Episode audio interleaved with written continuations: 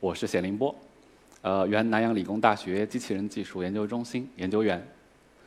回国之后在武汉工作，我们在这里一起学习，一起交流，一起分享，一起展望未来，以期待能够引领世界。大家从办公室过来，从家里过来，也许你们的办公室里有一个机器人助理，正在帮您。打理一些工作上的杂事，也许您的家里还有一个扫地机器人、擦窗户机器人以及洗碗机器人，在帮您打理家务事。而这些，都是我们所期望的人机协同、共同创造的美好未来生活的美好场景。虽然工作的地点发生了变化，原来呢，在南洋理工大学。主要从事军用仿人机器人的研究。回到武汉，主要做服务机器人的研究。但他们有一点是完全相同的：如何让这些双足行走的机器人、轮式机器人、履带机器人，甚至多足行走的机器人，甚至是没有腿的机器人，如何让他们来到我们这里，可以上下楼梯，可以跳上台阶？可以在冰雪路面上行走而不摔倒。如何融入人类的城市，融入我们的工作，融入我们的生活，在生产中帮助我们，在生活中帮助我们，从而把我们彻底的解放出来，让我们迸发出更强的创造力。这是我们这些机器人科学家共同努力的方向和目标。而且科科学家和科幻小说家都有一个共同点：创造和复制自己。作为这个地球上最智慧的灵长类生物，我们创造了轮子，我们创造了蒸汽机，我们创造了内燃机。但我们更希望向大自然表示致敬的方式，是复制我们自己，复制我们的手臂和肢体。复制我们的容貌，复制我们的智慧，这些才是我们人类挑战这个世界、重建这个世界最终极的表达方式。所以，为什么仿人形的机器人历经数十年而不衰？然而，作为一个人类个体，有没有担忧呢？随着机器人的爆炸和人工智能的膨胀。我们何去何从？作为一个个体，我知道这一定会来，但什么时候来？是润物无声，还是风卷残云？有没有给我们留一缓冲的时间，让在座的各位，让我们学习成长，向机器人学习，向人工智能学习，甚至和他们相融合？在工业领域，最基础的生产领域，机器人已经比我们有了绝对的优势。比力气，比搬运，比马垛，比持续工作，比节能减排，机器人都比人要强。甚至在我们人类引以为傲的、需要双手去精细操作的装配，比如说笔记本、键盘、鼠标、手机。这些的装配工作也已经由智能的、带有摄像头的双臂和双手的智能机器人来代替了。这些机器人在工作上逐渐的在侵入我们的势力范围。抛开工作不谈，来到生活中呢，在二零一八年，一定有外卖机器人。会在各个楼栋中为大家送上可口的午餐，在夜间为您送上加班的夜宵，在路边运送快递。当然，他们还比较笨拙，特别是餐厅服务的机器人。我听过朋友有说：“哎，我去了某个地方的一个机器人火锅店，那哪是个智能机器人呢？简直是智障机器人。”是啊。他还很弱小，我们对他的担忧是完全没有必要的。他正在逐渐的融入我们，绝不是风卷残云似的，而且这个过程是由人类自己所主导的。再向前推进一步，到了我们的艺术领域，琴棋书画，现在已经逐一被机器人破解。虽然技艺还有待提升，但我想，机器人战胜人类棋手已经是旧闻了。到今天，人类棋手反败为胜，战胜了机器人才是新闻。就在前几天，柯洁以七十二手。胜了 AI 决议，完成了他对人工智能的复仇。然而这一步能坚持多久呢？也许下一轮人工智能又会获胜。纵观这样的过程，智能的机器人一定会越来越多的侵入到我们的势力范围，接替我们的一部分工作。这会让我们作为最智慧的灵长类动物感到惶恐和不安。但这种不安可以转化为另一个方向的动力。我们拥有无与伦比的创造力、学习能力。我们可以视同从简单的机器人到人机协同的机器人，到人机合一的机器人。比如说，我们的外骨骼，在军事领域，在医疗康复领域，我们的智能假肢、智能眼球、心脏。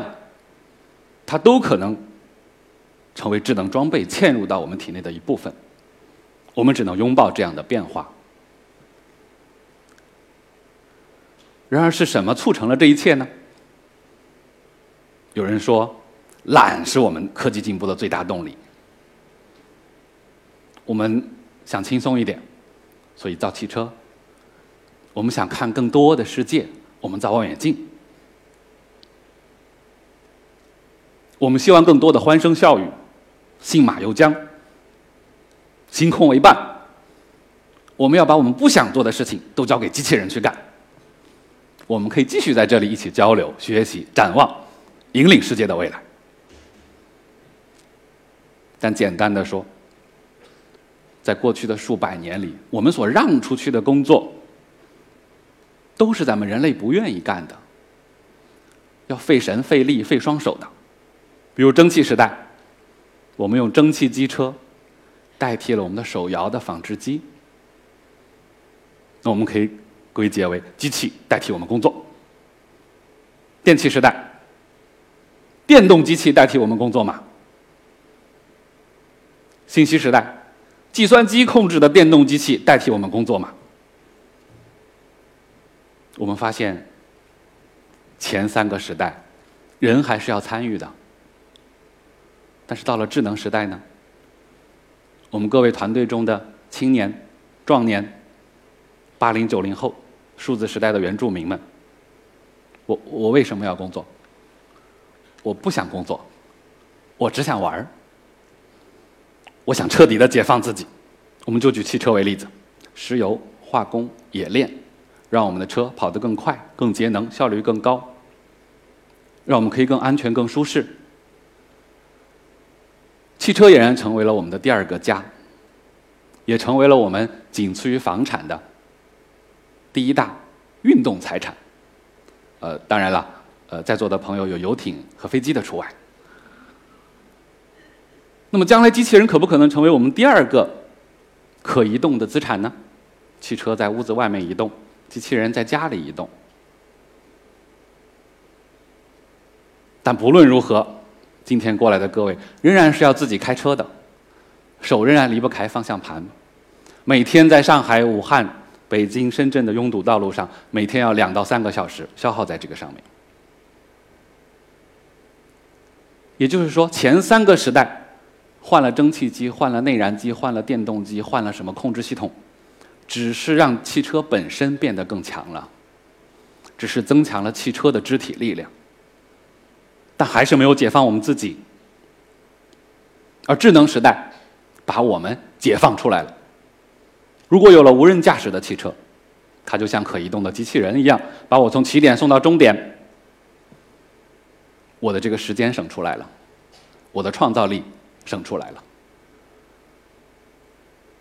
所以大家才会说，智能时代对大家带来的变革远超前三个时代，是对我们自己，是对生产力、对创造力的巨大的释放。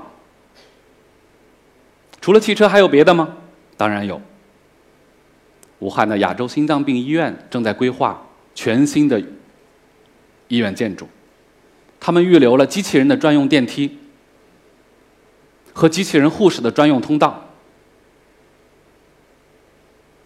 有的大规模的仓库、小区，预留了给机器人巡检、巡逻用的通道。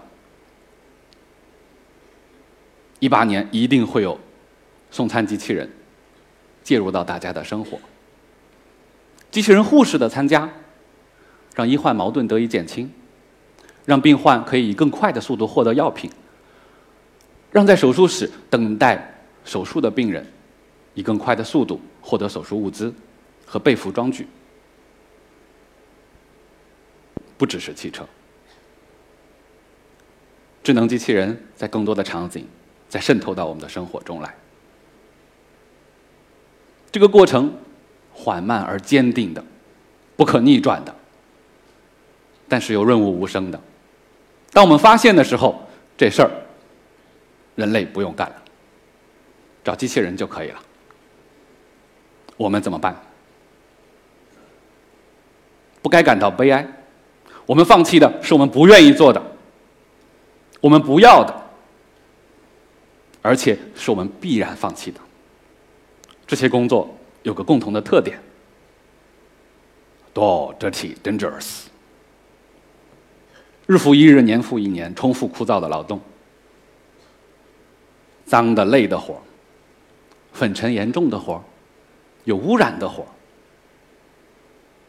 还有有危险的活，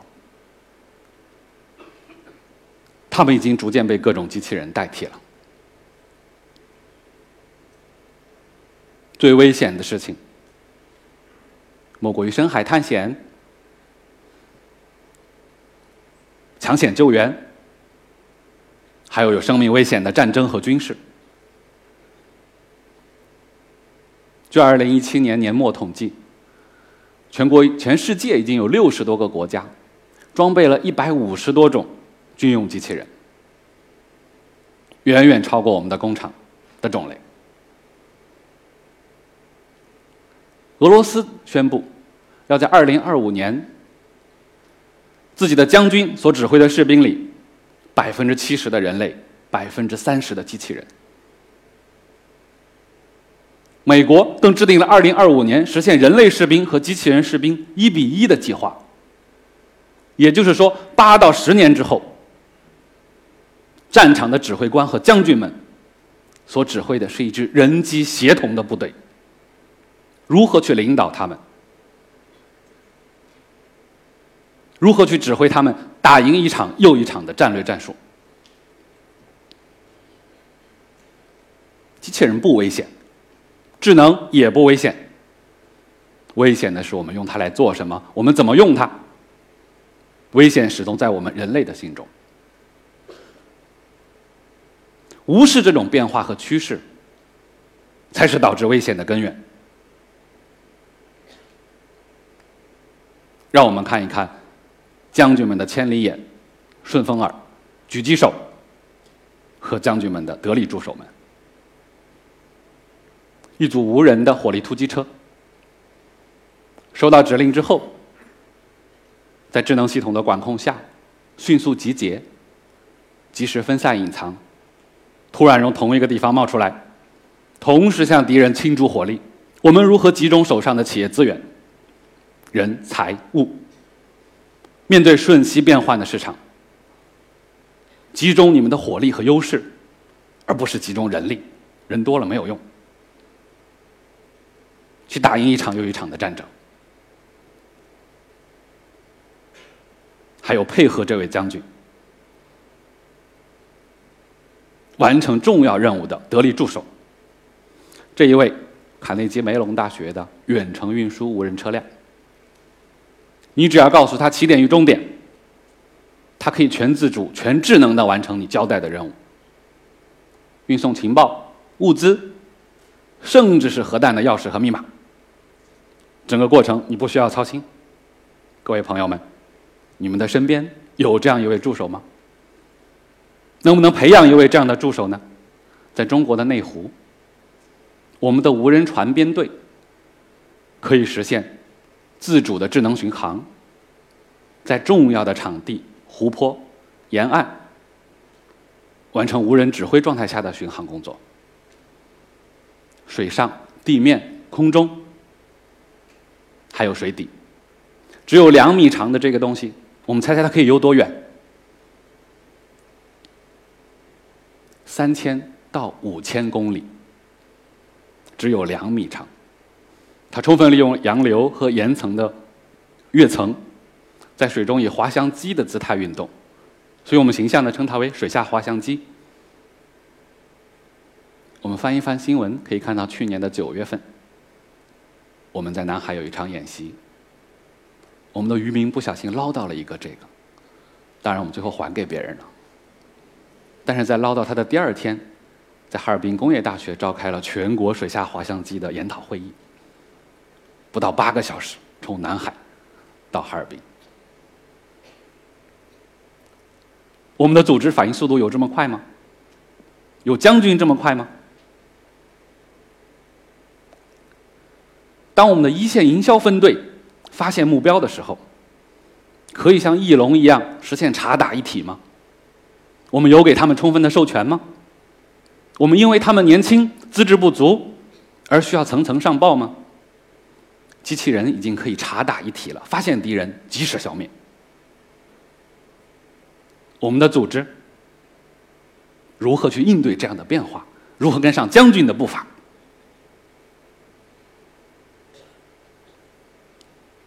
面对瞬息万变的战场讯息。这样一支由四到六辆无人车辆组成的防空系统，可以为一个团级单位提供战区的防空。它依靠激光束为武器，消灭来袭的导弹、炮弹和任何阻碍的物体。各位朋友的身边有最后这样一道防线吗？当我们面临任何一种变化的时候，总有一支铁军站到你的身边，跟您一同抵抗外敌。人类是一个很奇怪的动物。我们用我最聪明的智慧、最强壮的体魄，用于战争。当然，我们换个角度说，用于保卫我们的集体安全。自出生以来，我们哇哇的哭，有强烈的不安全感，追求安全。但是，当安全得到满足之后呢？随着农业技术。生物技术的发展，让我们的衣食住行都无忧。随着现代科技的发展，我们的安全、生理需求得到了极大的满足。军队保障了安全之后，将军已经开始管理人和机器人的部队了。我们看看现在，我们的艺人。也和机器人乐队同台演出了。面对这样的变化，在座的朋友是不是觉得企业的反应比将军慢，比艺人慢？我们怎么办？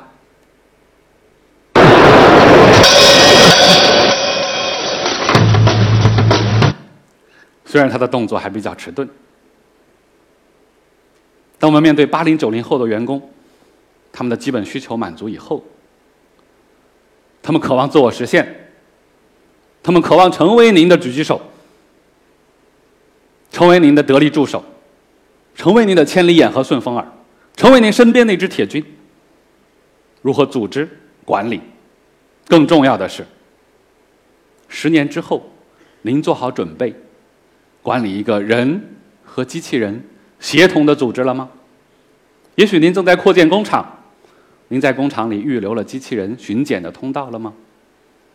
也许您正在置办新的办公场地，您给那些办公助力配送的小机器人们留了充电的插口和位置吗？